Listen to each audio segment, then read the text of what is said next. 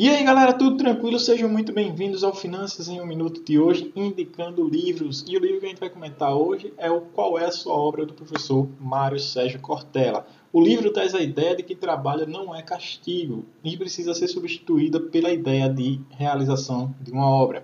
Enxergar o significado maior na vida aproxima o tema da espiritualidade do mundo do trabalho. Depois de sucesso, não nascemos prontos e não espere pelo epitáfio, o professor Mário Sérgio Cortella publica também pela editora Vozes um texto envolvente sobre as inquietações do mundo corporativo. Nesse livro, o autor demistifica conceitos e preconceitos e define um líder espiritualizado como aquele que reconhece a própria obra obra e é capaz de edificá-la buscando incessantemente o significado das coisas. Os três temas corporativos que o livro aborda é o gestão, liderança e ética. Tranquilo? Sucesso para você. Meu nome é Felipe e esse foi o Finanças em um minuto indicando o livro de hoje.